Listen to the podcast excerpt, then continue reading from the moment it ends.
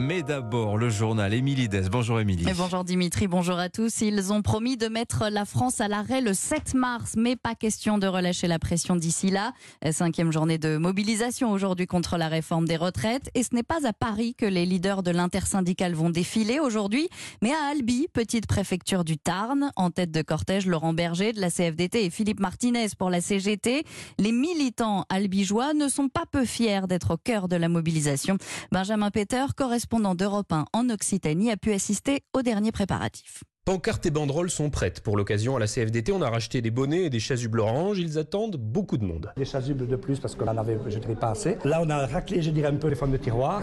Joël Raffanel de la CFDT 81. C'est quand même une fierté d'accueillir. On n'est pas habitué à ça. C'est vraiment une volonté de mettre en avant euh, que dans les villes moyennes, euh, ça se mobilise. Samedi dernier, on a eu 20 000 personnes à peu près. C'est beaucoup. J'aime bien penser que c'est aussi le pays de Jaurès. Aujourd'hui, il n'y aura pas de manifestation chez la voisine Castres où 8000 personnes avaient défilé encore samedi dernier. Selon les syndicats, tout se passera ici.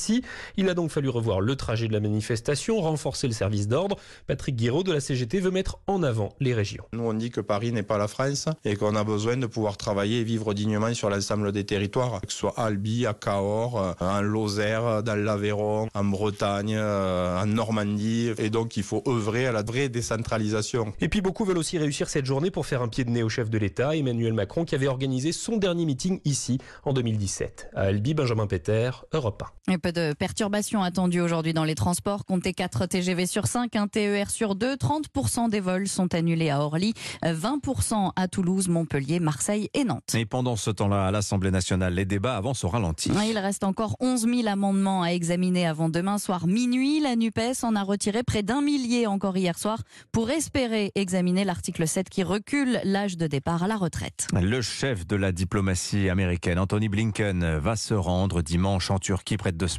après le violent séisme qui a fait près de 40 000 morts. Les États-Unis qui ont débloqué 85 millions de dollars d'aide humanitaire dans la ville d'Antioche, euh, durement touchée par le séisme. Il n'y a quasiment plus aucune chance de retrouver des survivants. Seules quelques équipes de secouristes sont toujours sur place.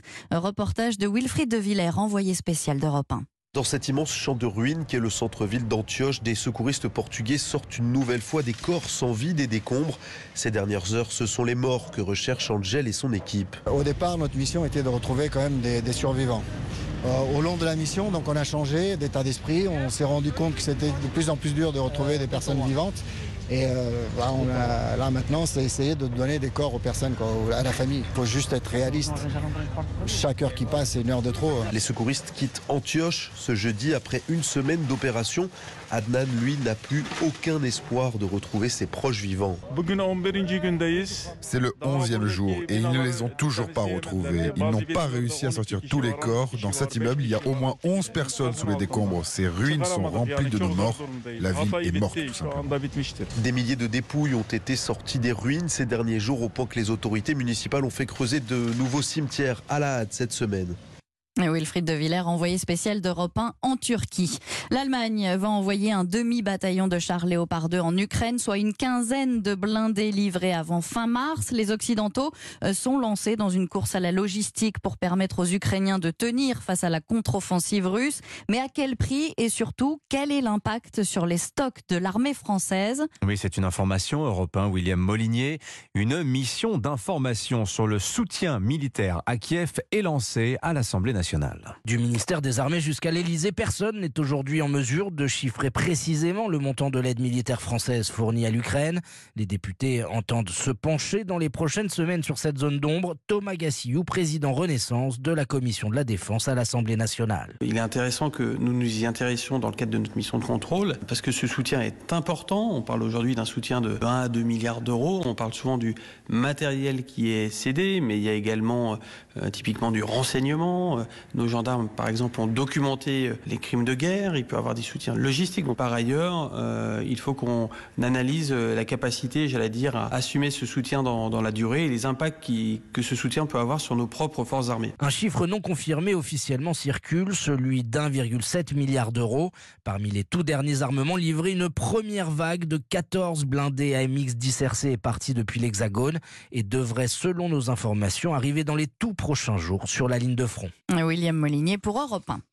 Il est 8h07, pardon. Il n'y a pas qu'en France que l'on manifeste contre la réforme des retraites, en Chine également. Et c'est très rare dans un pays où les, manifestants sont, les manifestations sont systématiquement interdites. Les retraités chinois se mobilisent depuis le début du mois contre la baisse de leur couverture santé.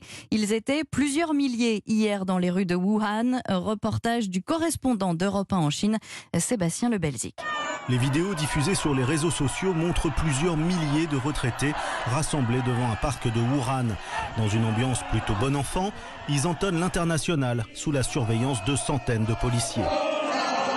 C'est la deuxième manifestation organisée ce mois-ci dans cette ville du centre du pays. Ces retraités protestent contre la réforme de l'assurance maladie qui prévoit une baisse des deux tiers de leur allocation pour frais médicaux. C'est une partie du système de retraite en pleine refonte dans ce pays qui fait face au vieillissement accéléré de la population. Les dépenses de santé ont été multipliées par 3 en 20 ans en Chine et les personnes âgées dont les retraites sont très modestes ont du mal à les financer. Par ailleurs, la politique zéro Covid a aggravé la situation, contraignant les provinces à dépenser énormément d'argent pour les tests et la politique de confinement. Certaines villes ont vu leur budget Covid-19 dépasser même le montant de leur budget santé. Elles doivent donc maintenant faire des économies, provoquant la colère d'une partie de la population. Pékin, Sébastien Lebelzik, Europe 1. Les euh, retour en France, elles vont faire cash commun. Trois grandes banques françaises, la BNP Paribas, Société Générale et le Crédit Mutuel, vont mutualiser leurs distributeurs de billets. Un tiers des distributeurs automatiques, soit près de 15 000, sont concernés. Mais concrètement, qu'est-ce que ça va changer? C'est le tuto de la rédaction d'Europe 1 signé Thibaut. Eh bien, l'objectif, c'est de faciliter la vie de beaucoup de Français. Concrètement, vous pourrez retirer ou déposer du liquide gratuitement dans n'importe quel distributeur d'une de ces trois banques, des cash services. Vous pourrez aussi y déposer des chèques, consulter votre solde ou éditer un RIB. Des avantages réels pour ceux qui vivent en zone rurale où les distributeurs se comptent souvent sur les doigts d'une main. Jusqu'à présent, beaucoup de clients payaient des frais dès lors qu'ils retiraient de l'argent dans des distributeurs autres que ceux de leur propre banque. L'initiative permettra aussi à des banques de réduire le nombre d'appareils, notamment en ville, et donc les coûts de fonctionnement. À un moment où les Français utilisent de moins en moins de liquide, ce n'est pas un hasard si depuis 2018, le nombre de distributeurs en France a baissé de 10%. Le tuto de la rédaction d'Europe 1 signé Thibaut U, le tuto, la notice de l'info tous les matins dans votre journal de 8 heures. Enfin, c'est certainement le dernier grand défi de sa carrière. La Française Tessa Worley dispute aujourd'hui le slalom géant au mondiaux de Méribel. Tessa Worley, déjà double championne du monde, c'était en 2013 et 2017. Axel May, vous êtes à Méribel. Après les deux médailles d'Alexis Pinturo la semaine dernière, la Haute-Savoyarde espère décrocher une troisième couronne. Oui, oui, Tessa Worley. Worley va-t-elle permettre à l'équipe de France féminine d'ouvrir son compteur de médailles? Ce qui est sûr, c'est que Tess, son surnom, est un peu comme chez elle. Hein. Ici à Méribel, elle est licenciée au Grand Bornand à une heure et demie de route euh, seulement de la station Savoyarde. Et puis à Méribel, l'hiver dernier, Tessa Worley a décroché en slalom géant le petit globe de cristal qui récompense la skieuse la plus régulière de la saison. Alors forcément, de revenir ici, sur cette piste du roc de fer pour les derniers mondiaux de sa carrière à 33 ans, eh bien, ça lui donne des envies de podium. C'est une piste sur laquelle j'ai déjà eu de bons souvenirs. C'est vrai que c'est toujours mieux d'être euh, dans le positif, hein, de, ressentir du positif autour. Maintenant, ben, c'est derrière et j'ai vraiment envie d'avancer. J'ai vraiment envie de, me créer de nouveaux souvenirs et je crois que là, l'opportunité est vraiment trop belle. Donc, euh, ça serait juste énorme de, de continuer à avoir que des souvenirs positifs ici.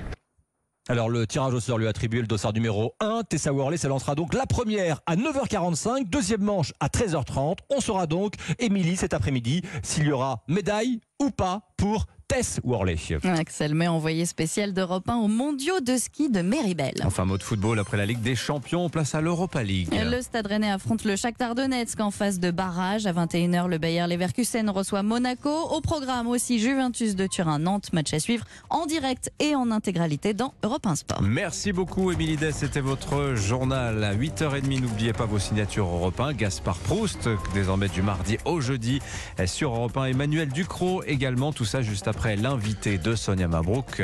Et André Dussolier est avec nous dans un instant.